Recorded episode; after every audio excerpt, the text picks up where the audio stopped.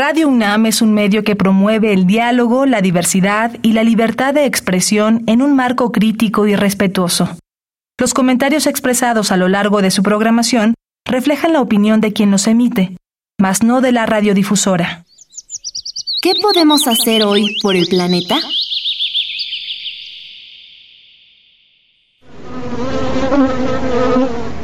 Construye un jardín para polinizadores. Si eres un amante de las plantas y quieres ayudar al planeta, adquiere y cría plantas nativas de tu región que den refugio y comida para especies polinizadoras. Así, apoyas a la producción de frutos comestibles y contribuyes a recuperar la biodiversidad en tu ciudad.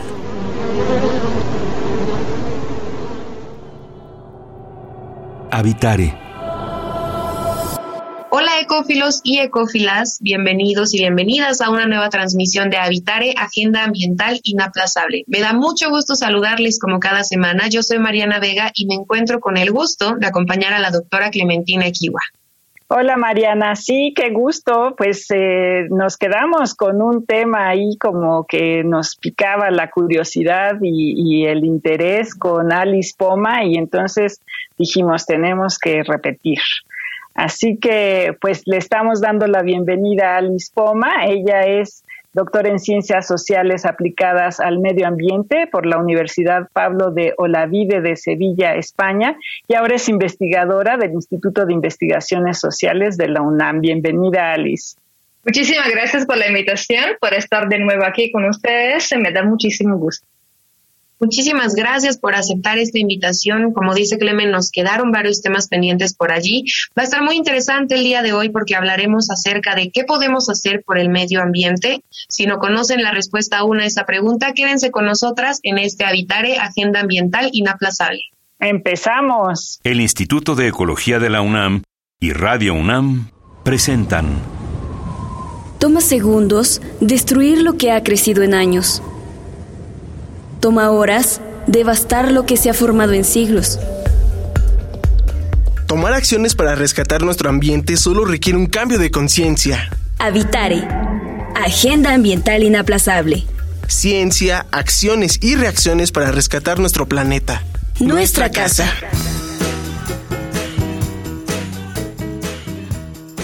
Qué gusto que continúen con nosotras en este Habitare donde estaremos profundizando sobre qué podemos hacer por el medio ambiente. Y Clemen, creo que esta es la pregunta del millón. Sin duda, desde todas las áreas del conocimiento se ha planteado, se han eh, incluso ya acercado a muchísimas acciones y a respuestas que pueden darnos una guía de qué podemos hacer justamente, pero el tema de actuar desde la sociedad se vuelve indispensable. Claro, y bueno, así se van haciendo los cambios. Y yo creo que a veces tenemos esta, no sé si llamarla pereza mental, que pensamos que, bueno, el gobierno es el responsable de, de atender todos estos problemas y los tiene que resolver, pero en realidad eh, nosotros como sociedad tenemos un papel muy importante que podemos jugar y hay que aprovecharlo porque vivimos en una sociedad democrática, ¿no? Es, eh, no es que sea una nueva democracia, es la democracia bien utilizada, ¿no? Entonces, eh, pues la vez pasada un poquito nos contaste, Alice, del proyecto que habías, eh, en el que te habías involucrado en pro de la defensa del agua en la Ciudad de México y pues retomemos un un poquito por ahí, recuérdale a nuestro auditorio rapidísimamente cómo te involucraste con ellos y lo que ha salido de, eso, ¿no? Sí, con muchísimo gusto. Eh, estuve trabajando desde 2017 con la Asamblea General de Pueblo, Barrio, Colonias y Pedregales de Coyacán, que es una agrupación de vecinas y vecinos de distintas edades, desde jovencitos hasta personas mayores, que eh, en, eh, justo en 2015 se dieron cuenta de que una empresa constructora estaba desperdiciando mucha agua en un predio donde estaban construyendo unos edificios. Entonces se organizaron denunciando este desperdicio de agua y empezó una lucha bueno, que todavía sigue denunciando la, digamos, mm, las irregularidades ¿no? que está cometiendo esta empresa. Sin embargo, los edificios han sido construidos, entonces no todos estos años, desde 2017 eh, hasta ahora, he podido conocer y observar y, acompañar esa lucha aquí en la Ciudad de México, y donde podemos ver cómo los ciudadanos de a pie podemos hacer muchísimo para el medio ambiente sin tener que ir más allá, digamos, de nuestras colonias y em, pero sí seguramente organizándonos entre nosotros no porque a nivel individual sí podemos sentirnos muy impotente a veces porque vemos cosas que no nos gustan, pero no sabemos qué hacer. Y es cuando nos unimos con otras personas, otros vecinos, a veces personas que viven cerca de nosotros, pero que no conocíamos hasta el momento. Y cuando vemos algo que no nos gusta y tenemos la inquietud de hacer algo, es el momento en el que podemos tener esa oportunidad de acercarnos a esas personas que comparten con nosotros un espacio, pero realmente que no conocemos. Entonces, desde 2017, lo que hicimos eh, fue acercarnos a la asamblea semanal que organizaban esos vecinos ahí en la misma avenida eh, Azteca, de Azteca, y presentarnos, preguntarles si estaban de acuerdo que em, íbamos a participar a sus asambleas y a sus actividades para conocer lo que estaban haciendo. Y entonces empezó una relación que, bueno, yo quiero decir muy bonita con todas ellas y todos ellos, eh, que además te hace ver cómo la gente sí tiene esa inquietud, si quiere hacer algo, si está preocupada por lo que pasa en nuestros territorios. La mayoría de la gente no somos apáticos, pero a veces no sabemos qué hacer, no sabemos cómo hacerlos, ¿no? entonces, eh, esas experiencias nos enseñan que podemos hacer muchísimos sin tener, digamos, que ser activistas profesionales, sin tener que estar en el barco Rainbow Warrior de Greenpeace, así en medio del océano. ¿no? En nuestra vida cotidiana podemos hacer mucho. Ese es un poco el mensaje de estas experiencias. Y pensando en esa experiencia, Alice, la defensa del agua creo que es uno de los ejemplos perfectos porque además hay uno, un, algo de lo que nos hablabas en el programa anterior, esta serie de identidad o de relación que ya visualizamos y que no dudaríamos de la importancia que tiene el agua de nuestras vidas y en nuestras vidas en la ciudad, ¿no? Entonces, eh, me gustaría también que profundizara un poquito en esto brevemente sobre si la defensa del agua es solamente entonces cuestión de una organización social, porque habría entonces una gran área de oportunidad para replicarlo en la defensa de otro tipo de cosas que importan dentro de nuestra relación con el medio ambiente. ¿Cuál ha sido tu experiencia con esto? Mira, mi experiencia ha sido amplia y hay muchísimos sobre luchas por el agua. Bueno, el mismo lema de la Asamblea General de Pueblo, Barrio, Colonias y Pedregales de Coyacán es el agua es vida y la vida se defiende. Y ese lema se repite en muchísimas luchas. Yo empecé eh, con mi tesis doctoral, investigué tres experiencias en España y México de luchas de poblaciones que se opusieron a la construcción de presas o de infraestructura hidráulica que iba a afectar a sus casas, sus pueblos. Y desde entonces, desde mi investigación doctoral, he trabajado temas de agua vinculados justamente qué pasa cuando en nuestro territorio algo, alguna parte, algún, elemento es amenazado, ¿no? Entonces, las presas, por supuesto, representan una amenaza mucho más amplia en el sentido que inundan el pueblo, el pueblo son las relaciones humanas, el pueblo son lugares que conocemos, donde nos sentimos seguros, las personas que amamos, el panteón donde están nuestros seres queridos fallecidos. En realidad, la construcción, por ejemplo, de una presa representa una destrucción del tejido comunitario, del territorio, de los ecosistemas que muchas veces no se tienen en cuenta, ¿no? Al hacer las evaluaciones, por ejemplo, ambientales de, una obra. En el tema de Astenca 215, cuando hablamos de defensa del medio ambiente en las ciudades, como decían unos activistas de Jalisco con el que eh, hemos estado trabajando en estos años, es más difícil hacer ver que también hay afectaciones de muchos tipos, ¿no? Porque crecimos con esa idea que en la ciudad no tenemos elementos naturales, no hay medio ambiente. Cuando queremos estar en la naturaleza, salimos de la ciudad. Y por supuesto no es así, ¿no? La naturaleza tiene sus propios ecosistemas, la naturaleza tiene su riqueza ¿no? ecológica y por supuesto también cultural.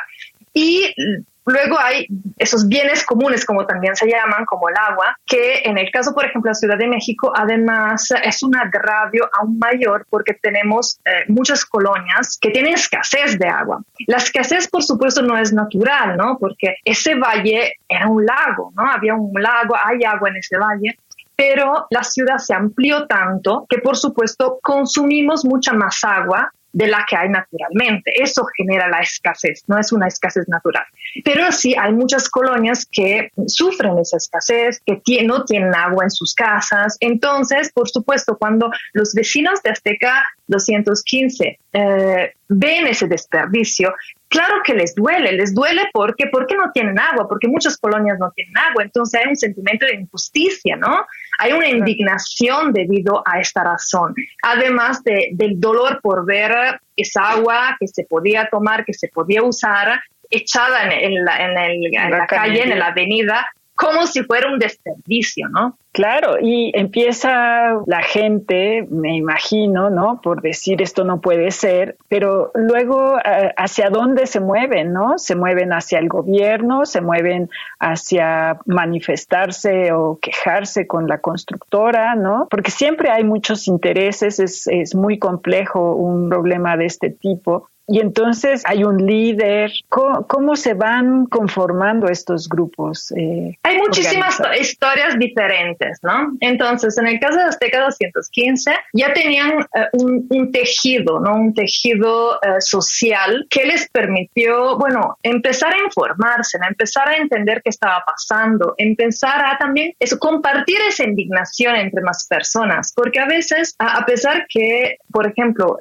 la indignación es una emoción que definimos moral, que puede ser muy movilizadoras en, este, en las luchas, si no tenemos nadie con quien compartirla, si no tenemos nadie con quien unirnos para hacer algo, no podemos hacer nada. Es decir, la emoción en sí que sentimos no es suficiente para que haya una, una lucha, ¿no? Para hacer algo. Y muchas veces la verdad que también eh, creo que casi la mayoría de los eh, ciudadanos hemos experimentado impotencias frente a esas injusticias, porque eh, sabemos que por ciertos canales no tenemos tenemos capacidad de presionar. Sabemos que nos topamos con intereses y poderes que son mucho más grandes que nosotros. en el caso de Azteca 215 se empezaron a unirse, empezaron a denunciar. La mayoría de las agrupaciones o comités ciudadanos eh, lo que hacen es empezar a informarse de lo que está pasando y la verdad que al estudiar esas experiencias uno se da cuenta de cuántas cosas aprenden los ciudadanos así voluntariamente Ah, en materia de, digamos, estudios geológicos, de datos técnicos que, que, no, que nunca pensarían de, de, poder aprender o de poder conocer. Se informan, buscan información. A veces, en el caso de Azteca 215, también pidieron apoyo a colegas de la UNAM que los ayudaran,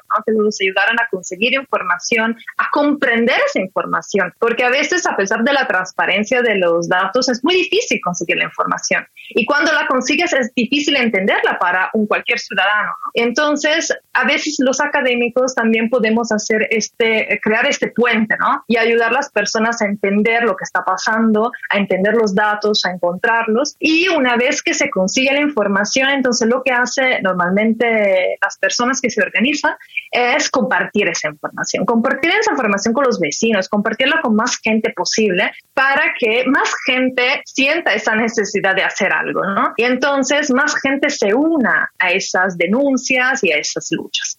Y eso es un poco lo que ha pasado en la década 215, ¿no? Entonces ahí empezaron a informarse, y empezaron a preguntar por qué estaba pasando esto, preguntaron a expertos eh, qué podían hacer en términos ambientales, en términos legales, y por supuesto luego eh, tenían su propia estrategia en términos de acción directa, ¿no? Entonces empezaron con hacer las asambleas una vez a la semana, luego ya el primer año estuvieron haciendo un plantón ¿no? en 2016, que luego fue desalojado en diciembre, el 5 de diciembre de 2016. Luego en 2017 eh, volvieron a hacer otro plantón, que fue donde yo pude estar, porque empecé con ellos en 2017. Entonces hubo un segundo plantón de, de más de un año, donde se creó todo un espacio donde se denunciaba, se conocía, se acercaban al problema. E, en el primer plantón, que, donde yo no pude estar, pero pude ver, por supuesto, imágenes, fotografías y escuchar la historia de esas personas, habían abierto como una ventanita eh, en el, digamos, en el muro que separaba la avenida desde el predio donde estaban construyendo los edificios para que la gente viera ¿no? el agua del, del, acuífero somero que en temporada de lluvia subía. Y, por ejemplo, había unos patos que llegaban a e, esa agua, ¿no? Entonces los patos se convirtieron en el símbolo de la lucha, porque como los patos eh, ahora ya no tienen ese lugar para poder descansar, para poder tomar, ellos decían, nosotros también como habitantes de, este, de esas colonias, ya no tenemos esa agua, ya no tenemos ese lugar. Entonces hay también uh, un, un proceso muy interesante de empatía y de identificación entre seres humanos y otras especies que son igualmente amenazados por estos proyectos. Y la verdad que los patos se convirtieron en el símbolo de la lucha y cuando hicieron ciertas actividades con niños, porque si luego podemos hablar de todas las actividades que hicieron, fueron muchísimas, los niños dibujaban justo el, eh, digamos, el ojo de agua y los patos. Es decir, eh, impactó muchísimo ver el agua, impactó muchísimo ver que allí había patos, porque justamente eso crea una vinculación con el territorio que muchas veces en las ciudades no tenemos, porque hemos perdido, porque pasamos por la ciudad como si la ciudad no existiera, como si los árboles solo estuvieran ahí, digamos, no sé, como mobiliario, sin ser considerados seres vivos, ¿no? Igual que los animalitos. Claro, y lo mismo pasar de largo siempre considerando que el, el, suelo que pisamos está muerto cuando por debajo hay una variedad todavía de vida y de movimiento que se replica en otras áreas. Eso que dice me parece maravilloso porque ver un pato y que se convierta justo en el motivo por el cual queremos rescatar eso, en las ciudades no ocurre porque como dice, el contacto más cercano que tenemos a veces son árboles, que además aquí en Habitar hemos hablado del tema de especies que no van en cada tipo de suelo, es decir, está muy distorsionada esa visión y creo que lo permite porque además siempre queremos ver que nuestras acciones impacten en algo, queremos conocer también los resultados, ¿no? En ese sentido me gustaría que nos compartieras, Alice, cuáles son, por ejemplo, las vías por las cuales una persona en la ciudad se puede dar cuenta de que el hecho de estas pequeñas acciones individuales, como ahorrar el agua, como no comprar agua embotellada, por ejemplo, ¿no? Pueden apoyar también a que esta ciudad no se convierta en una de la lista de, del día cero que ya ha pasado en otras ciudades del mundo. En cuanto a las acciones individuales y las acciones colectivas, hay muchos debates y mucha discusión, ¿no? Porque por un lado, durante muchos años se ha, mm, digamos, difundido una narrativa que eh, el ser humano como consumidor podía hacer mucho, ¿no? Desde su cotidianidad. Pero también se ha averiguado, estudiado que, bueno, primero el impacto es mínimo si solo lo hace una persona, ¿no? Y luego hemos podido ver que cuando una persona lo hace, pero su entorno no lo hace, eh, su entorno, digamos, social, familiar, vecinos, pero también político, ¿no? La ciudad, etcétera. Esas acciones que uno puede hacer a nivel individual luego pueden generar frustración y se abandona. Entonces se piensa que no sirvan para nada y en realidad alimentan la resignación, el impotencia. Entonces, es muy importante tomar conciencia de que, por supuesto, somos parte del problema, somos parte de la solución, pero cada persona tenemos una responsabilidad diferenciada, ¿no? Entonces, es importante que, por ejemplo, sentimos, ¿no? Que, que sí tengamos una, una huella ecológica en el planeta, es decir, que todo lo que hacemos de todas maneras tiene un impacto en el planeta, pero sin que eso se convierta en algo que no nos deja dormir, no nos deja vivir, que nos aumente un sentimiento de culpabilidad, digamos, tan grande que entonces luego, ¿qué hacemos? Miramos al otro lado por no sentirnos culpables o porque nos sentimos impotentes. Entonces, lo mejor en esos casos, desde todas esas experiencias que he podido estudiar, es hacer las cosas diariamente y compartirlas con los demás. En el plantón de Azteca 215 no se usaban desechables. Todo el mundo venía con sus tazas. Luego se llevaban a casa los trastes y se lavaban y se volvían a traer. La gente compartía, digamos, no sé, comida. Por había una cocineta y compartía comida. Em, había muchas acciones proambientales eh, vinculadas, por ejemplo, con reciclaje, ¿no? Entonces la, basura se reciclaba, se dividía. Em, y hacerlo de manera colectiva evita justamente generar esos de frustración que cuando nosotros dividimos en nuestras casitas todo y luego vemos, por ejemplo, que en el camión todo va juntos, entonces perdemos la esperanza de que eso sirva para algo, ¿no? Hay algunos psicólogos hasta que dicen que nos hace sentir bien con nosotros mismos, pero en realidad no sirve. Entonces, hay que, digamos, estar consciente de que todos podemos hacer muchísimo, pero si lo hacemos organizados, por supuesto, tiene muchísimo más peso. Claro, pues sí, y, la pregunta que yo te iba a hacer es cómo te puedes ir de una experiencia, ¿no? Por ejemplo, como la de los, los pedregales de, de Avenida Aztecas, a una escala mayor, ¿no? que empieces a involucrar no solamente a tu comunidad de, no sé, un par de cuadras alrededor de ti, sino que a lo mejor a tu colonia o a tu ciudad o a tu alcaldía, a lo mejor al Estado. Y bueno, el, el objetivo ideal es que el país se mueva en una línea común, ¿no? Porque bueno, el reto es cumplir las, el acuerdo de París, llegar a, cero emisiones, ¿no? Para 2050. Entonces, ¿cómo, ¿cómo se puede hacer para hacer grande este, estos movimientos? Mira, mi respuesta, porque puede haber muchas respuestas, ¿no? Mi respuesta va, es muy en sintonía ahora con la nueva ola, por ejemplo, el movimiento climático, que abrazó la idea del cambio cultural, ¿no? Durante muchos años se, se habló de distintos cambios, ¿no? O conductuales, es decir, lo, que hacen las personas en su casa cotidianamente.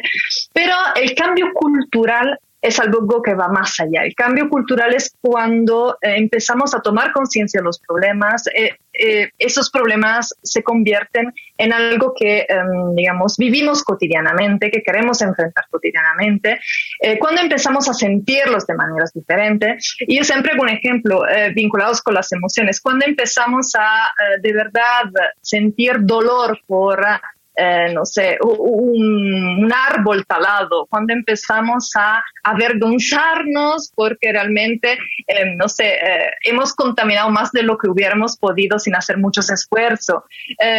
Entonces tenemos que sentir esto para poder eh, ir más allá, ¿no? Y el cambio cultural es que justamente se esa, esas prácticas que podemos hacer todos en todo momento se convierte en un ejemplo que, mm, digamos, se convierte en una práctica colectiva, ¿no? Donde no es no, ya no usar el carro, sino usar el carro cuando es estrictamente necesario. No es no compre ropa, pero compre ropa cuando es estrictamente necesario. Y fijarse, por ejemplo, si hay alternativas accesibles, porque por supuesto hay todo también un problema de capitalismo verde, donde todo lo que tiene eh, la palabra eco es más cara y no es accesible todo. Entonces, si hay alternativas accesibles que podemos costear y que además contaminas menos, elegir estas, ¿no? Si hay alternativas, a, veces eh, hay alternativas en realidad mucho más económicas. Comer eh, frutas y verduras cuesta menos que comer carne, si, si vamos a ver esta parte, ¿no?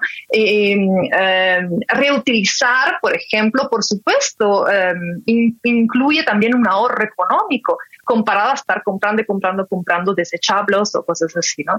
Entonces, el cambio cultural es no sentir la necesidad de estar consumiendo ciertas cosas, sino más bien sentir la necesidad de estar en cada momento actuando coherentemente con ciertos valores que estemos priorizando. Entonces, si ese sistema nos ha llevado, neoliberal, por ejemplo, nos ha llevado a priorizar eh, em, como valores egoístas, eh, individualistas, un cambio cultural sería empezar em, a priorizar esos valores altruistas, esos valores biosféricos que muchas personas tienen, que, por ejemplo, todas esas experiencias en defensa del medio ambiente tienen y que se hagan, eh, digamos, mayoritarios, ¿no? Que la mayoría de la población empiece a priorizar esos valores y entonces a eh, actuar coherentemente con esos valores, sintiendo que lo que hace eh, es justo. Un, un autor que utilizo muchísimo, Jim Juster, de la Universidad de Nueva York, que trabaja emociones y procesos, siempre dice, es que nos hace sentir bien hacer lo que pensamos que es correcto. Y me parece muy interesante, Ali, sobre todo por esta parte que dices de fomentar valores en realidad solidarios, porque ese cambio de vida implica también darnos cuenta y aceptar lo que hemos hecho mal, pero si queremos un futuro diferente, tenemos que comenzar a actuar diferente hoy, ¿no? Porque mañana, ahora sí que como dice el dicho, ya es pasado, ya es historia, ya no, lo que podemos hacer es hoy con eh, esperanza en que el futuro sea mejor. Y me gustaría mucho también mencionar que a veces está esta idea de que hay que ser expertos y expertas en esto, saber ver todo lo que hay detrás de una decisión para hacer un cambio y por eso también existe un miedo y un rechazo a decir es que yo como no sé cómo puedo apoyar, no sé de qué manera eh, ayuden, ¿no? Pasó mucho cuando prohibieron las bolsas de plástico, los plásticos de un solo uso en Ciudad de México, que fue más bien una imposición. Y en lugar de investigar por qué es necesario hacerlo, comenzamos mágicamente a buscar e incluso formas de hacer trampa, ¿no? Poniéndole sellos a plásticos que no son renovables o comenzamos a decir, por favor, solo una bolsa, solamente hoy se me olvidó, solo dame una bolsa de plástico. Y eso a la larga no permite que ninguna acción colectiva o individual pues tenga algún efecto no sé qué piensas tú de esto. Mira, en realidad, justo pensando en el ejemplo de los bolsos de plástico, mi abuela siempre iba con un bolso de tela al mercado. Es decir, muchas de las cosas que se proponen ahora como comportamientos proambientales se estaban haciendo hace 20, 30, 40, 50, 60 años. Se hacía antes. Simplemente lo hemos perdido por por el, bueno, por el sistema productivo, porque hay que decirlo, no hay un sistema productivo, un sistema de consumo que eh, genera ciertos productos y los consumidores los consumen, eh, el estilo de vida, ¿no? Más rápido, siempre fuera, comer fuera, entonces con desechables, tienes poco tiempo, entonces cualquier cosa pasa al supermercado, compro lo primero que hay y lo pongo en esta bolsa de plástica. Todo eso, por supuesto, mm, digamos, no, las soluciones mm, no son sencillas, nadie dice esto, ¿no? Eh, y es un sistema complejo que nos ha llevado hasta donde estamos. Pero eso sí, eh, ser expertos no, no, no es necesario. Es decir, el sentido común es el menos común de los sentidos, se, se dice, ¿no? A veces. Y eh, mirar lo que hacían las abuelas, por ejemplo, los abuelos, ah, puede ayudar muchísimo, porque ya estaban reciclando cuando se hablaba de reciclaje, eh, ya estaban reutilizando, tenían menos recursos y justamente tenían también una relación diferente con el entorno y entonces no tenemos que inventarnos mucho.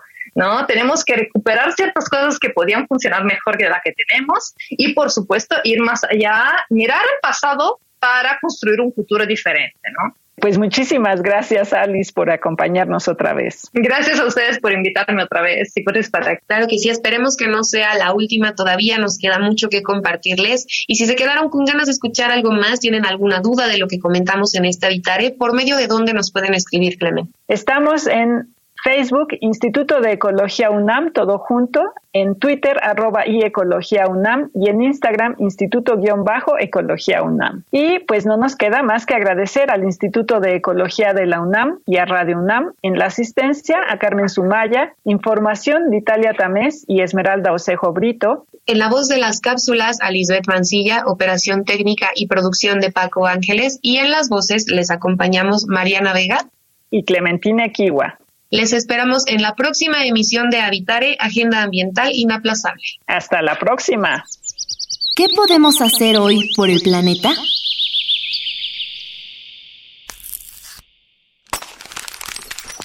Separar tus residuos permite su reutilización y reciclaje, además de que dignifica el trabajo de los recolectores. Ubica tus residuos y agrúpalos según orgánicos, inorgánicos reciclables, inorgánicos no reciclables y residuos de manejo especial o alto volumen. De esa manera, facilitas el cuidado del planeta y la limpieza de tu ciudad. Visita ecología.unam.mx para obtener más información sobre el tema de hoy y si quieres escuchar todas nuestras emisiones, entra a radiopodcast.unam.mx. Radio UNAM y el Instituto de Ecología de la UNAM presentaron Habitare, Agenda Ambiental Inaplazable